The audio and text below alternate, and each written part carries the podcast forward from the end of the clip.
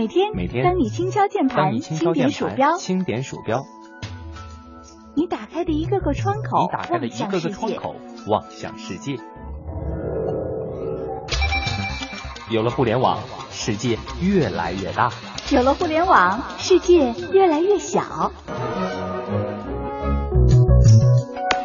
在这里，虚拟与现实模糊了界限。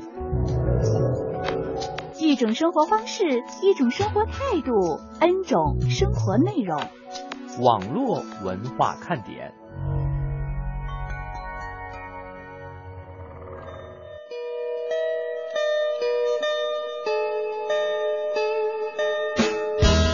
网络文化看点今日微语录。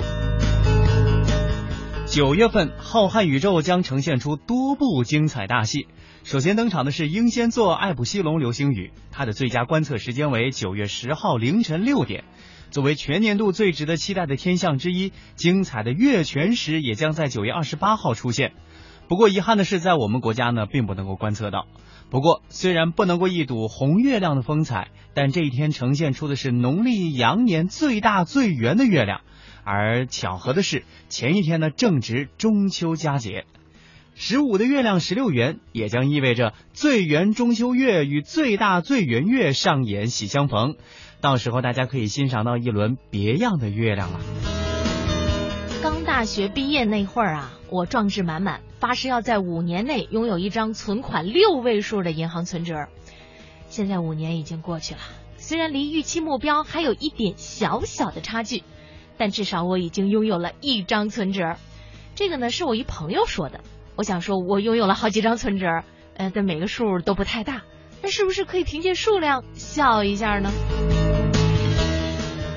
同学聚会聊工作方面的事儿，问到一位同学，他说世界五百强还配有专车，大家都很羡慕啊。但是问他单位叫什么，他怎么都不说。后来喝高了才知道，原来啊他就是麦当劳送外卖的。这就是表达的艺术，只要听起来高大上，别管真相是什么，用在相亲上，哎是不行的。男女对视不足一秒，说明两个人之间没有感情；对视超过三秒钟，存在好感；超过四秒钟，可能双方心里互相爱慕。如果两个人对视超过三分钟，不论是朋友还是恋人，都会戳中情感神经和泪腺。各位，找一个你最好的朋友试试看吧。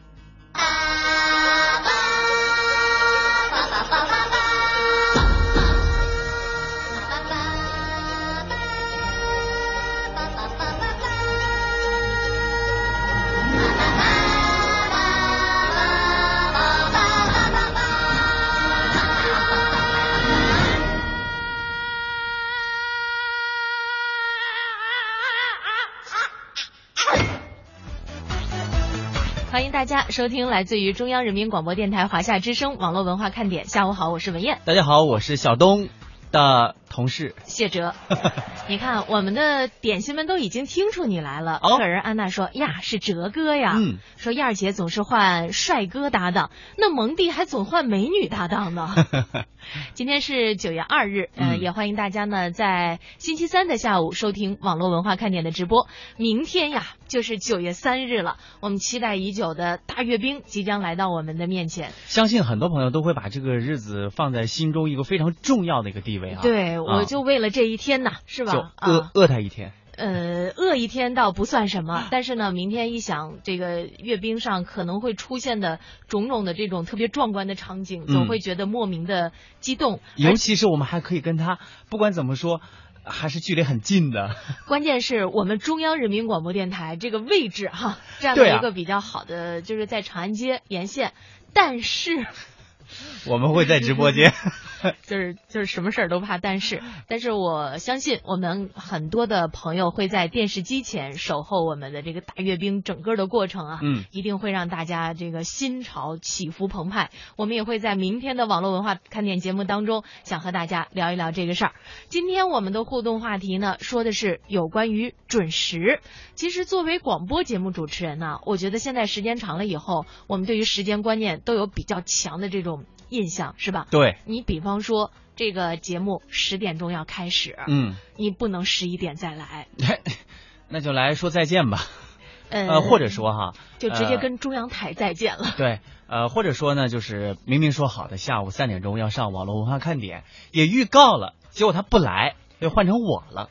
不是这事儿真不怨小东，是怨我啊！我这个也犯了惯性思维的错误，就是一般蒙蒂要是不在的时候，小东来的机会比较多，是吧？所以呢，这人呐，总会有一点点这个定性思维。我觉得这个思维模式千万要不得啊！嗯，文燕呢，在这里以自己的亲身的惨痛、惨痛经历告诫大家，我们一定要根据每一段这个情况、新的情况来选不同的搭档决策。也欢迎大家通过微博和微信和我们进行交流。啊，一到下午就犯困，你说这可怎么办呢？呀呀呀呀呀呀呀呀呀！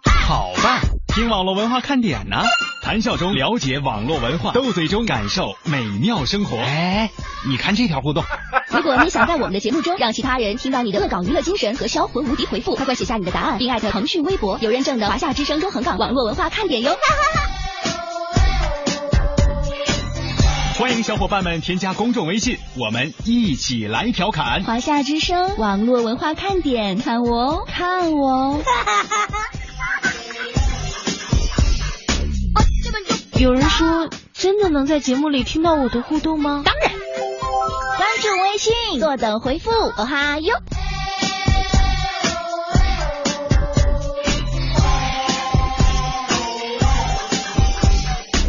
嘿，我那边呢？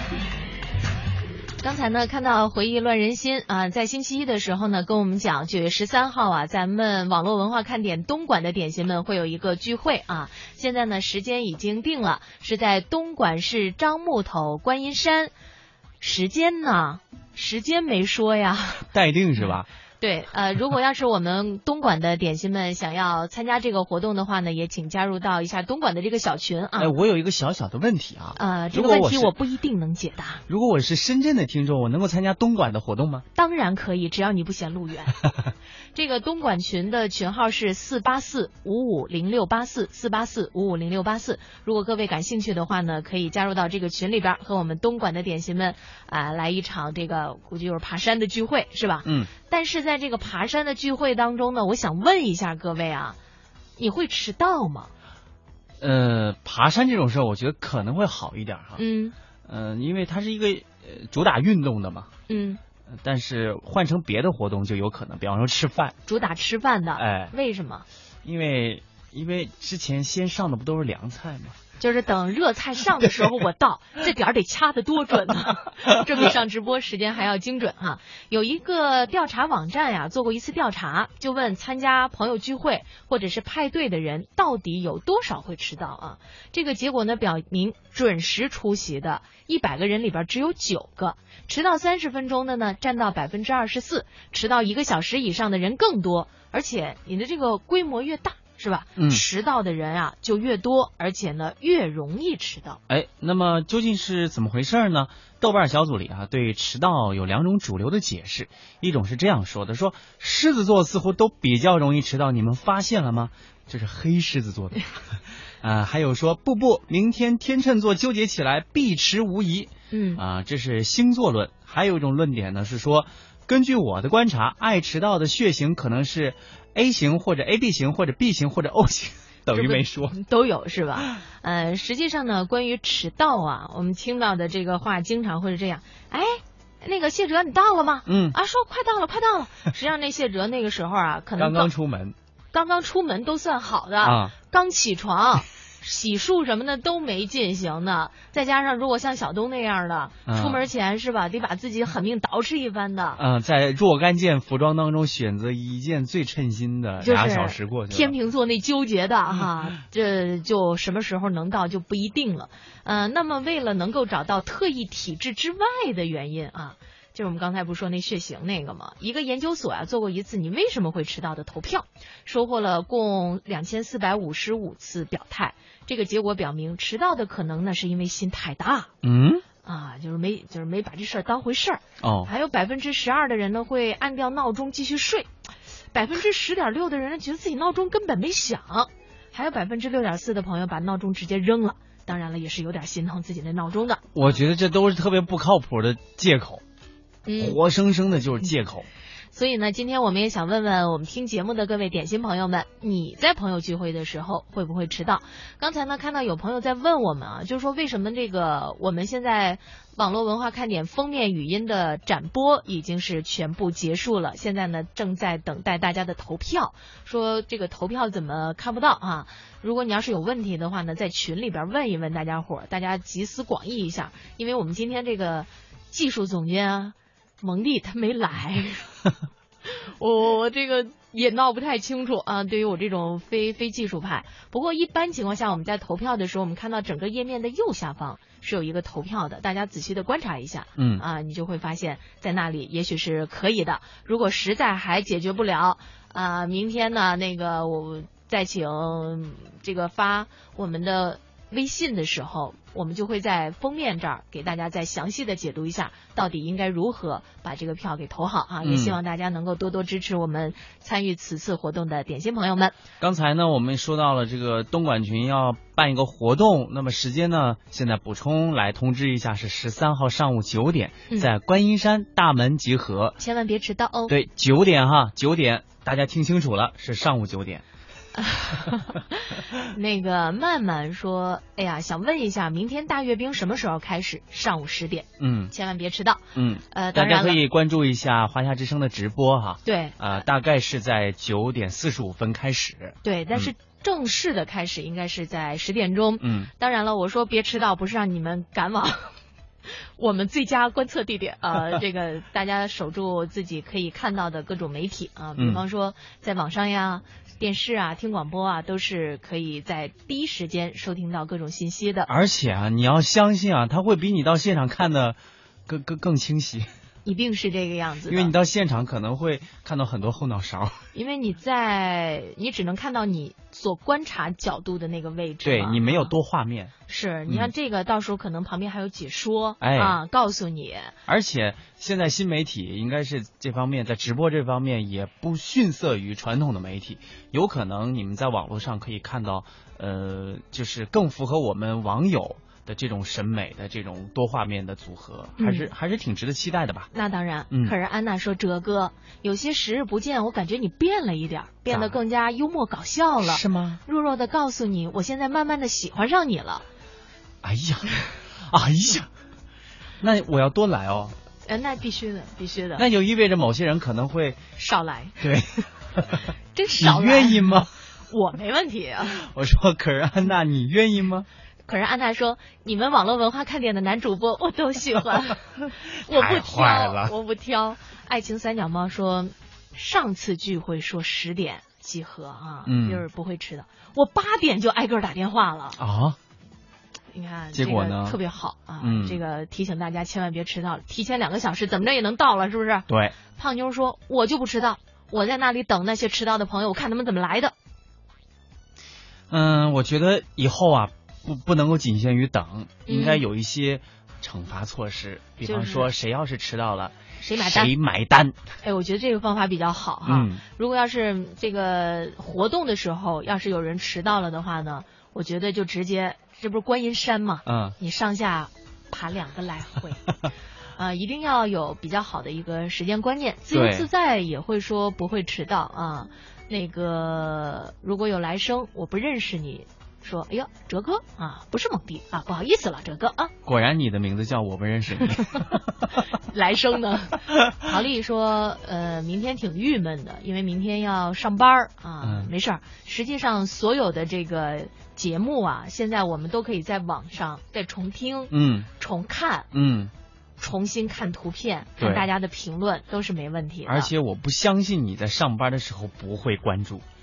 呃，可能会掏出手机来瞅一眼。对，流年消逝梦相思，有一段时间没来了。说原来在云南是听不到你们节目的呀。嗯。呃，说句实话哈，我们节目呢主要覆盖珠三角及港澳地区，但是在我们再说一句实话，在在网络的时代，没有什么可以阻挡我们。这句实话特别实。咋砸在地上一个坑。他说好可惜啊。说到准时这个事儿，如果是比较重要的事儿呢，我会提前几分钟；一般重要的事儿呢，我都挺准时，除了有特殊情况。那你不，那你不会把这个时间约的晚一点吗？我觉得特殊情况怎么去理解哈？因为很多人在给自己找借口的时候，总会说我遇到了特殊情况。嗯，时间长了就是一种思维定式了，容易原谅自己。对，我觉啊得经常我们要是有朋友聚会啊，大家会迟到，理由不外乎，哎呀，这个今天老板要加班，嗯啊，要不就是，哎呀，今天路上好堵，要不说，哎呀，那那那，比方说明天阅兵吧，嗯，绝对不会有这个阵容整齐的队伍当中少那么一两个，然后问他你为什么不来？我迟到了。对，这个是没有理由。对，你看，你看事情哈，他有的时候，呃，你你的确每个人都有可能有迟到的风险，无非是风险大和小，但是你应该对你可能面临的风险要有一个预判。你看最后的人，嗯他就没有这种预判。他说我三年前追我老婆的时候，约会我是经常迟到，就这都能把老婆给追到手。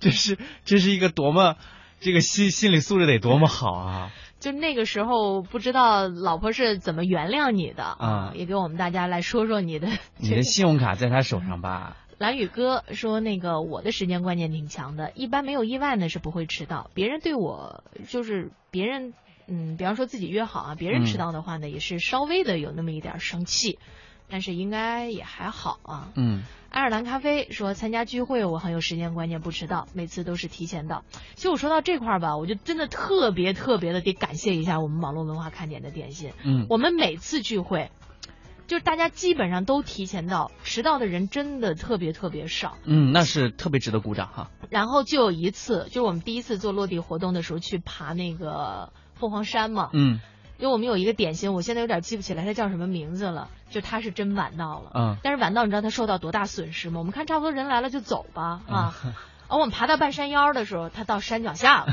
我们爬到山顶上的时候，他到半半山腰了；等我们下山的时候，他到山顶了。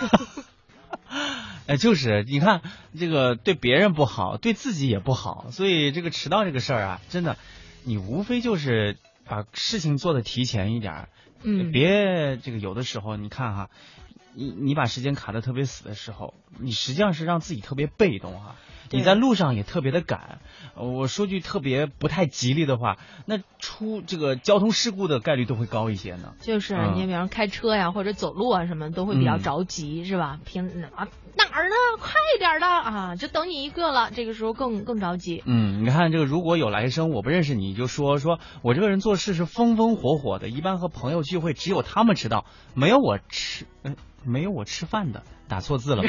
没有我迟到了。对，除非堵车啊、我觉得这首先哈，你能够不迟到是特别好的一个习惯。另外呢，我觉得也没必要风风火火，呃，时间规划好了，每件事情按部就班的来，呃，不迟到就可以了，也没必要到的特别早哈，对，嗯你到特早，会给别人有压力。对，真的，嗯那个有一次我跟一个互联网企业嘛，就约好谈一点给大家的这个礼品的合作哈，呃，然后我们本来约的是上午十点钟在一家咖啡馆。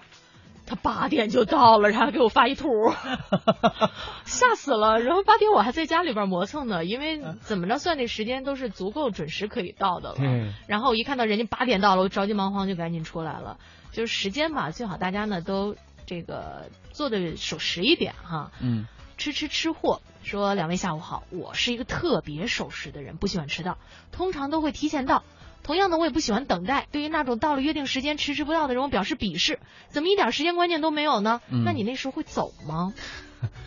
哎，对啊，这嗯又、又是一个问题了哈。对，你就特别烦的时候，你会走吗？我觉得，如果说你超出了你的忍耐极限的话，你可以选择离开嗯，啊。我我这就是我个人的感受哈。对，然后走了一半又回来了，你要看看评估一下他你的损失有多大。老手扛刀说：“从来不会迟到，浪费人家的时间就是浪费人家的生命。”也欢迎大家呢继续通过微博和微信和我们进行互动。接下来我们来说说明天大阅兵的事儿。欢迎继续收听网络文化看点。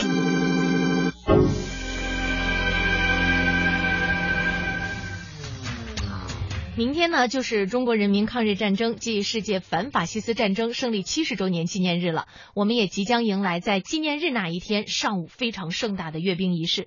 那在这次参阅的各个方队当中，有二十七个地面装备副队，呃，地面装备方队啊，将第一次按作战体系进行模块化的编组，也体现了人民军队对未来信息化战争的准备与思考。此外呢，让不少军事迷十分期待的是，与二零零九年的国庆六十周年阅阅兵相比，在这次受阅装备当中，有百分之八十四是第一次亮相的新装备。不过呢，再先进的装备也需要人去驾驭，人和武器的最佳结合才能够发挥出装备的最佳性能。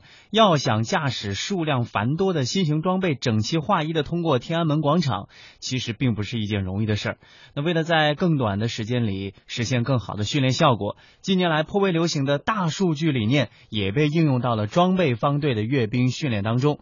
地面装备方队如何利用信息化手段，确保训练任务圆满高效的完成呢？记者走进北京郊区的阅兵训练基地，一探究竟。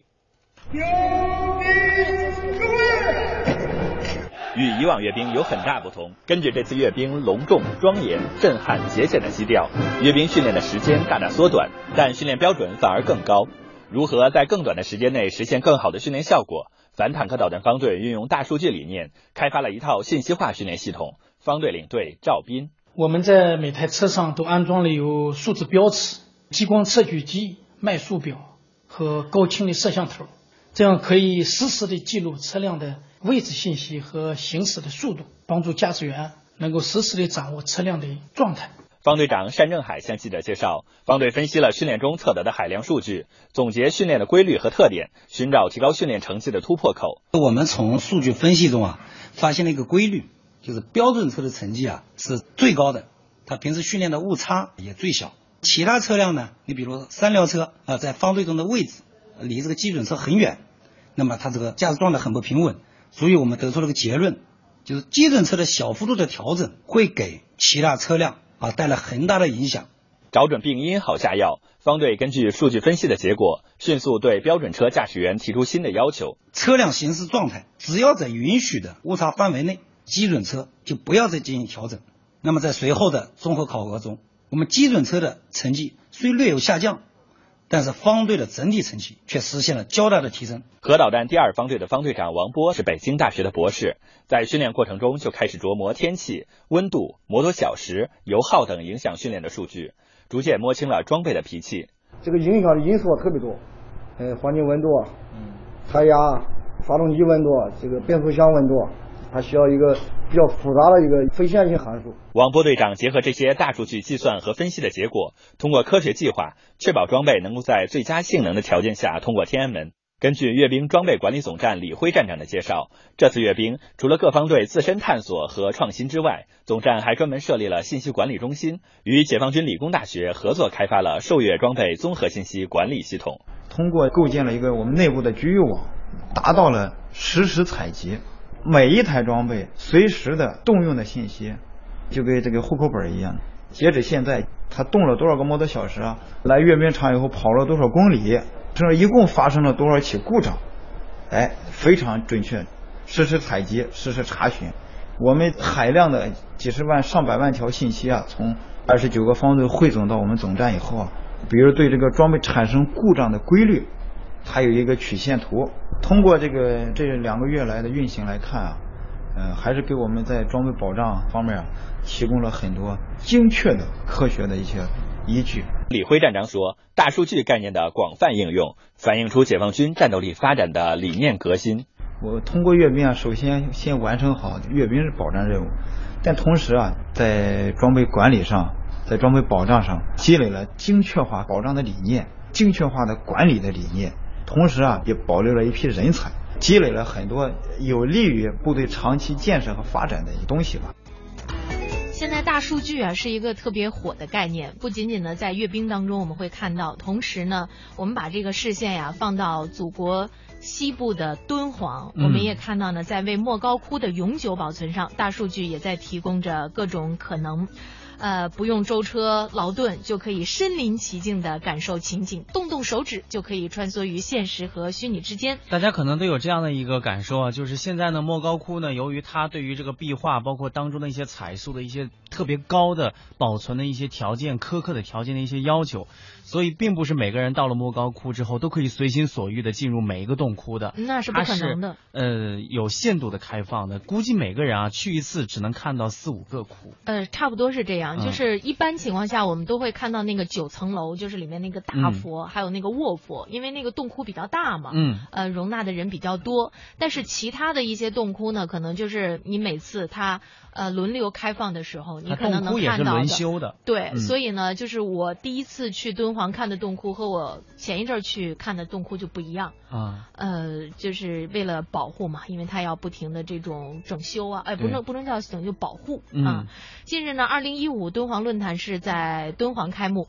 本届论坛呢由敦煌研究院联合哈佛大学、伊利诺伊大学主办，包括美国、英国、德国、日本、希腊等国家两百两百多位专家学者聚首莫高窟，共同探讨大数据环境下的数字图书馆和文化遗产保存使用的现实问题。其实早在上个世纪八十年代，敦煌研究院就提出了数字敦煌的构想，旨在利用数字化技术实现石窟文物的永久保存。那几十年的时间，呃，莫高窟接待游客量是由年均一万猛增到了去年的九十五万，嗯，今年的旅游人数已经超过了百万了。历史文化遗产不堪重负，敦煌研究院院长王旭东介绍了面临的危机和解决方案：云端的大数据环境、互联网加架构下的信息获取，还有多元支撑的异构数据库等技术手段，为文化永久保存提供了可能，让经历千年风雨的宝宝呃宝贵遗产凭借数字技术活起来。是，实际上呢，我们这次到了莫高窟啊，会发现就是。呃，所有的观众是先会到莫高窟数字展示中心，先来看电影，一个是专题电影，就你不用戴 3D 眼镜都有 3D 的效果哦啊。它讲述了这个敦煌的前世今生，就是从张骞凿通西域，从这段历史开始。然后呢，第二个是球幕电影。就是你基本上那个座位是半躺式的啊啊，整个的那个就是整个的那个画面就是像天空一样笼罩在你的四周，就你跟进洞窟的感觉是完全一样的。我觉得可能还优于进洞窟的那种非常清晰，你知道吗？然后那个特别是在这个敦煌有个四十五特窟，我们知道是那个晚唐时期的一个系列雕塑啊，非常精美，嗯是敦煌的这个代表雕塑。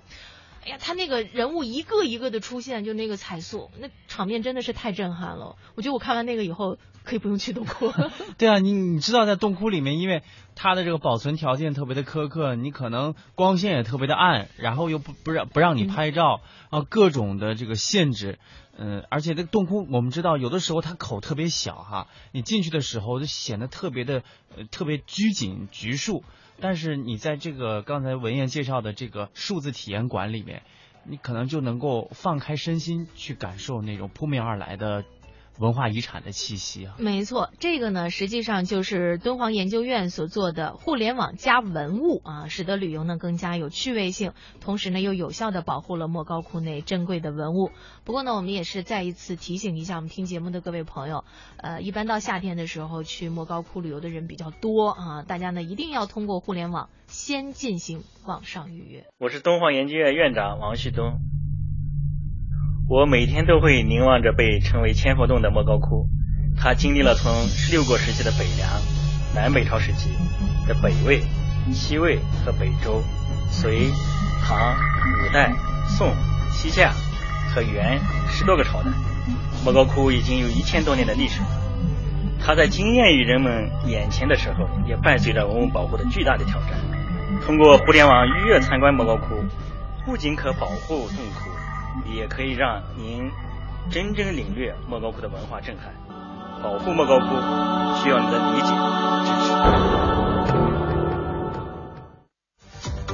我是你们的网络文化看点，你们是我的小点心，伴着你们，你们也伴着我。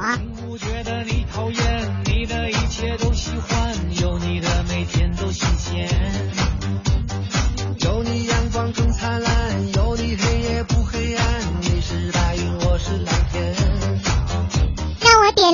你，们生命里的火火火，也让所有种下的希望都能有所收获。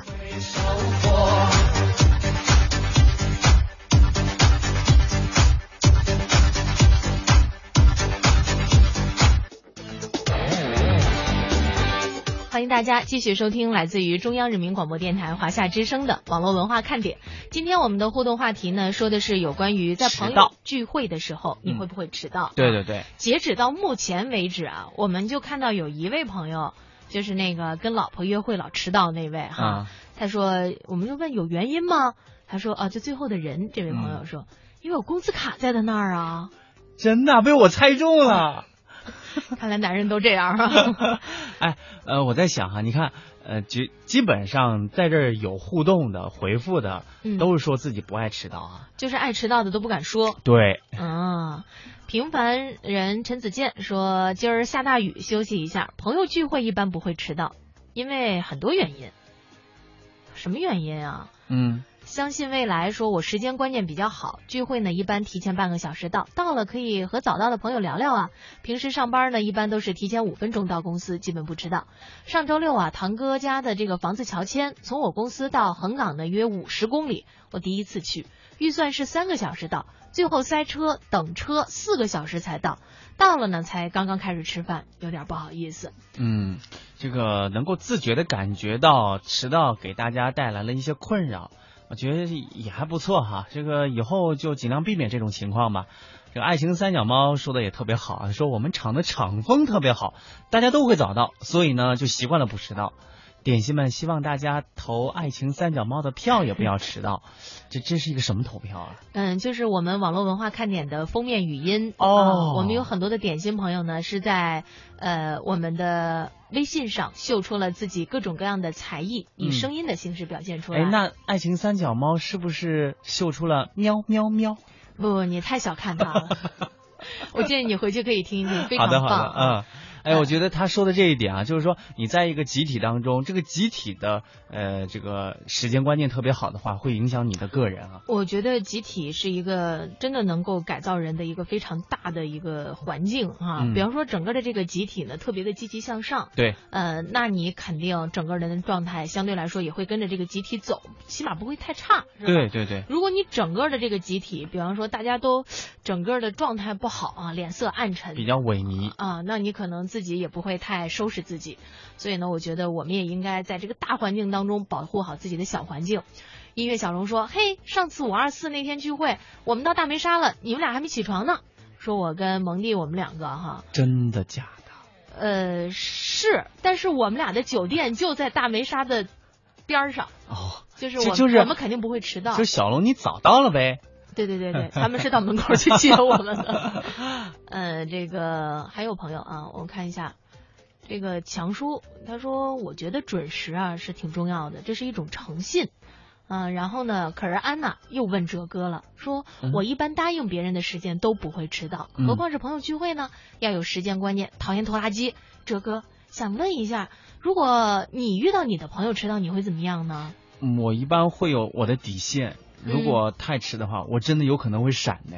嗯，就是如果你跟心仪的姑娘约会呢，她迟到了，因为出门我必然会找一个时间观念好的姑娘。好吧，这这个这个有待考察啊。这个也欢迎大家呢继续和我们进行互动，蒙蒂出来帮忙啊！大家那个赶紧来投票啊！嗯，对，朋友们，蒙蒂都出来。让大家那个赶紧投票的啊，那个别忘了。如果要是有朋友还不太知道怎么投票的话呢，希望我们身边呃了解这个技术的，不吝赐教给我们还不太清楚的这个，应该不会太难。我下去我研究研究啊。美少女战士说：“我是狮子座，我要么迟到，要么早到，就没有准时到过。”刚刚听到阅兵的声音啊，真的是震撼人心的，场面永远都是那么威武雄壮。虽然不能到现场观看，但我一定会在电视机前守候的。啊，我也特别想多说两句啊，正如你的名字一样，美少女战士，在阅兵的方阵当中也有很多的美少女战士。嗯，呃，我看了一些关于这个阅兵的一些新闻报道哈，就是这些女战士，她们很有可能她们在这个训练的过程当中要克服比男战士更多的一些困难，要跨越自己很多的局限哈。呃，因为女性在这个战略当中，或者说在这个战斗参与这个战斗的当中，她先天可能要比男生要呃要显得弱一些，所以至少在这个守时方面，我相信他们绝对不会逊色的。没错，嗯她们也是真正的美少女战士啊。嗯呃，所以呢，我看《美少女战士》，你说的那个听到阅兵的声音，应该是过往的，是吧？相信明天呢，会给你更大的这种期待和震撼啊！我们也是在这里满心的盼望着明天的早日到来。巴菲特对微软创始人比尔盖茨说：“我很早就思考，我有机会和责任将财富回馈社会。”您正在收听的是中央人民广播电台华夏之声网络文化看点。欢迎大家继续收听我们的节目。呃，刚才呢也有一些朋友说这个是投不了票啊，期待给我们发来了截图，说由于投票啊过于频繁，请稍后重试。看来这个应该是服务器的问题了。呃，就是希望大家呢等过一会儿，比方说后半夜的再再再再再再开始投啊，应该那个时候网络会好一点。或许你真的是投票过于频繁呢。嗯，也感谢大家对于这个各位选手的支持啊！现在也有很多的朋友已经开始拉票了。曼曼也说，我上班从不迟到，但聚会经常迟到。希望大家投二号曼曼的票，不要迟到。曼曼在此谢谢了，爱你们哦。嗯嗯、平凡人陈子健说，浪费了几天的流量听节目，今天才知道电视的盒子原来也有华夏之声的广播频道。对，哎这个又多了一种选择忘了告诉大家，就是我记得我在零七年到甘肃出差的时候，啊。我是在电视盒子里边听每天听华夏之声的节目的。嗯，毛小雪也在拉票，亲爱的点心们，给我投票吧，爱你们！也希望大家呢能够支持我们这些呃热情的参与节目的各位点心们啊，因为他们的表现的确是非常的出色。